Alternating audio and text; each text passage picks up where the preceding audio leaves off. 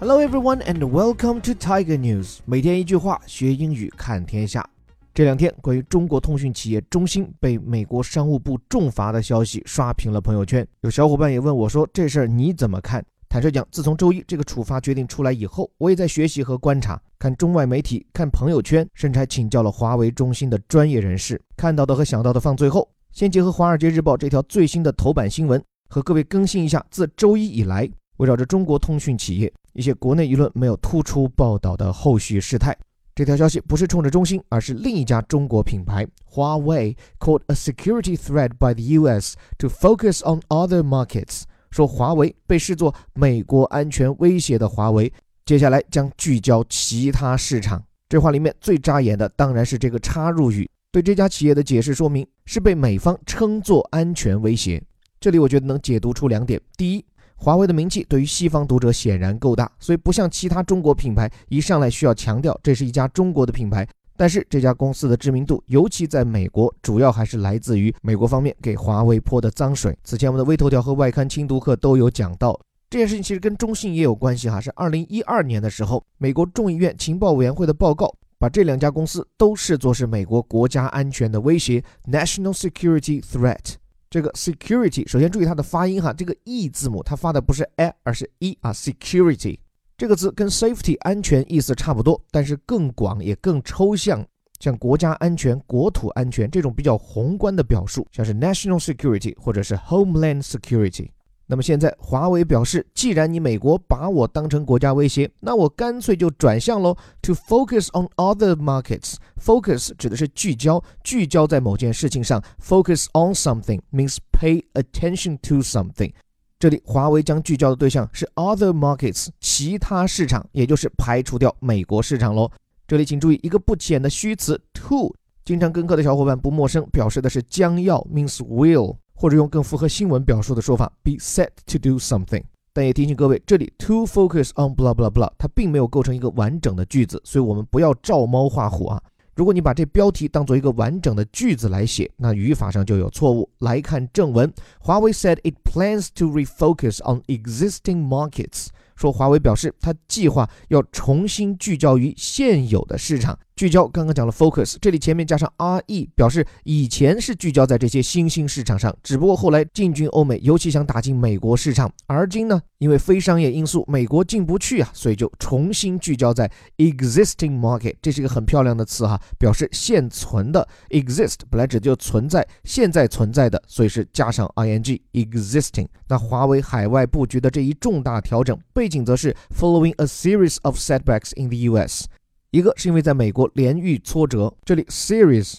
这个词单复数一致啊，表示一连串的东西，所以电视连续剧 TV series。这里 a series of 常见表述一系列的什么呢？setback 指的是挫折。我们常说遭遇挫折，你可以说 encounter setbacks，或者是 suffered setbacks。这里的一系列挫折，先是二零一二年国会的那个报告出来以后，华为的电信设备基本就卖不进美国市场了。而且我去看了一下这个报告啊，我觉得真叫做莫须有，就是他也没有直接认定说你华为是窃取或者泄露了美国的国家安全机密，也没有说你美国厂商就不能和华为做生意，而说华为和中兴可能对国家安全构成威胁，然后强烈的建议这些电信运营商不和这些中国公司业务往来。然后，由于这份报告经过美国媒体的发酵，华为在美国的存在感，我以前也有讲过，比中兴要惨多了。不仅是电信设备，连手机也乏人问津。不仅运营商不卖它，连前段时间全世界都点赞的 Mate 十那个 Best Buy 啊，百思买，也就是美国版的苏宁国美，也对它下架。再加上这些天，同城兄弟中兴又传出如此噩耗，所以真的应得上这句话哈，在美国是连受挫折，a series of setbacks。并且一个更宏观的背景是，and as the technology industry gets caught up in the spiraling trade spat between Washington and Beijing，说现在啊，高科技行业正被卷入华盛顿和北京之间的贸易口水战。这里 caught 本来就是 catch，也就是抓住那个词的过去式和过去分词，get caught up in 动词一出，这个动作的状态就更明显，表明这些高科技公司啊都是被迫卷入。而且《华尔街日报》怎么描述当前这情形？哈，in the spiraling trade spat。首先，spiral 这词很精当啊，它本来做名词做动词，表示的就是螺旋或者是螺旋式的运动，而这里加上 ing，spiraling 形容词，表示处于漩涡当中，甚至是螺旋上升的状态。但是对于现在华盛顿和北京间的贸易摩擦，接下来这个词很关键啊，代表的是《华尔街日报》的定性，是一个 trade spat，s p a t。以前我们有跟大家聊这个词，长得跟 spit 很像啊，s p i t 那个词的意思是吐口水，所以原本 spat 它是 spit 的过去式和过去分词，而这里呢，它做名词讲的 spat 指的是口角，或者就叫口水战。英语里有个说法叫 mouth battle。那《华尔街日报》的这篇新闻报道的是华为在今年刚刚结束的内部年会上。表示今年的重点将放在现有的市场上。华为的轮值 CEO 徐志军表示啊，说现在对中美两国之间的走向，他自己已经很难解释清楚，所以他们的重心将会放在 existing markets 啊现有的市场。但这条消息之所以引发美国媒体这么高规格的关注，我觉得还在于这个看似平白的表态，实则宣告了华为正式放弃美国市场。虽然从一二年开始哈，美国针对华为的不利表现，在这篇报道的内文导语部分还重点指出，华为已经解雇了驻扎在美国的五名员工，但这可不是一般员工啊，这是华为在美国的公关团队，包括了他在华盛顿的最高发言人。所以这条事件出现在中兴受罚门之后两天，我觉得说无关也有关，就是基本上中国最大的两家电信设备公司已经放弃了美国市场。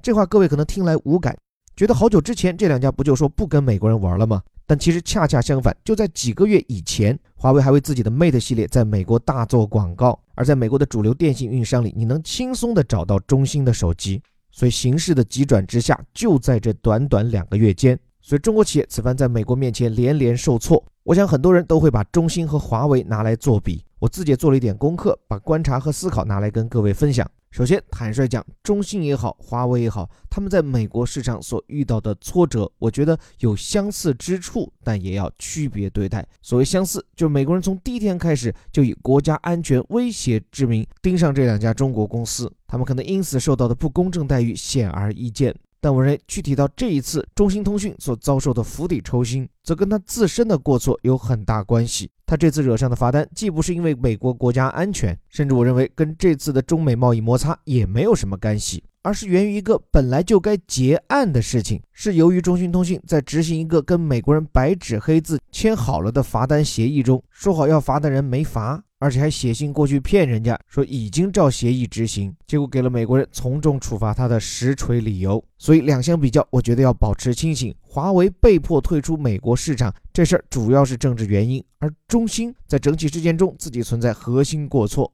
当然，顺着这个多讲一句，像中兴这种并不高明的小聪明做法，在一些老派企业中很是盛行。就是对人说一套，关起门来做一套，这种内外有别、藐视规则的这种成功哲学，我觉得在特定土壤中，它确实屡试不爽，但是它不属于这个时代，也不属于国际市场。所以我觉得不能因为是自家孩子，也不能因为这孩子之前的成绩干得不错，就对撒谎作弊这种关乎人品的错误护短。另外，在昨天就中兴被重罚这件事，我也去咨询了一些业内人士，而且是带着这样的一个假设，就说如果美国人处罚的对象不是中兴，是华为，情况会不会好很多？但是这纯粹是一个假设性的问题哈。首先，华为它的业务体量比中兴要大得多，所以美国人会更加的投鼠忌器。就你把中兴打残，中国方面也许还能忍；如果你瞄准的对象是华为，说美国企业都不能卖硬件软件给华为了，那不仅中国从官方到民间要跟你美国死怼，并且作为全世界最大的电信设备销售商，对美国的通讯供应链也会造成冲击。所以，首先，华为的体量就是美国人更大的忌惮。但是还有两点，一就是管理。我在今天的文字中也有说到，华为比起中兴，在政策合规和员工内控方面，确实更加重视，也更加规范。对于这种把自身暴露在美国人枪口下面的行为，比如说给受到制裁的朝鲜、伊朗等国家卖货，我了解的情况是，这种可能性在华为内部合规审查时，很可能就一票否决了。不过，在技术问题上啊，我原本以为，如果这次中兴事件的主角换成华为，结果会不会好很多呢？毕竟华为专利那么多，又重视研发，连手机芯片用的都是自家的海思。但是我错了。昨天中午，我还专门请教了一位在华为从事前沿研究的工程师，他就很笃定地告诉我说，如果换成华为，美国人还这么干的话，那华为会像中兴一样被搞得很惨。啊！而且这个认识是我从多个华为的信源处获得的共识，就我也问呀，说华为不是有自己的芯片吗？不用像中兴那样去跟高通买呀。但是啊，这位博士回应我说，芯片是一回事儿，但芯片设计所必须的软硬件工具，这些都是美国人提供的。就如果哪天美国不让他家的公司向中国企业提供设计芯片的软硬件，那即便是像华为这样的企业，它的芯片开发工作也就会彻底的停摆。另外，不论是在通讯设备还是手机上，还有一些必要的基础部件，虽然名字听上去不光鲜，但离了它们，无论是通讯设备还是智能手机都玩不转。而这些基础部件也都只有从美国人那里买。具体在今天的音频配文里会做更具体的介绍。当然，在最后我也问这位博士说，为什么这些东西不能我们自己研发呢？那原因主要是两个，第一个就是在没有贸易禁运的情况下，这些东西好买啊，直接从美国人买就行了。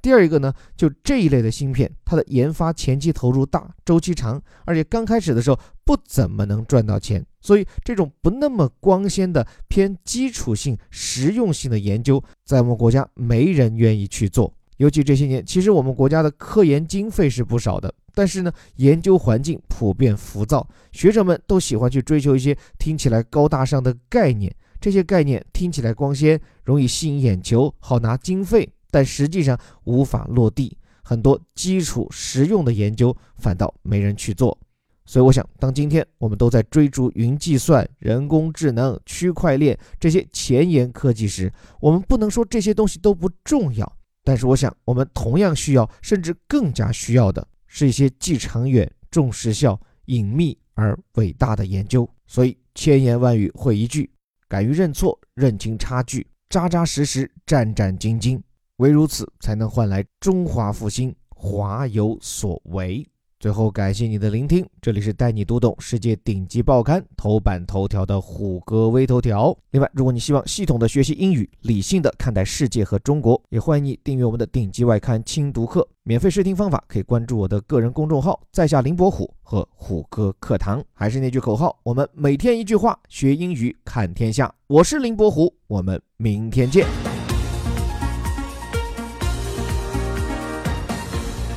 Huawei caught a security threat by the US to focus on other markets. Huawei said it plans to refocus on existing markets following a series of setbacks in the US and as the technology industry gets caught up in the spiraling trade spat between Washington and Beijing.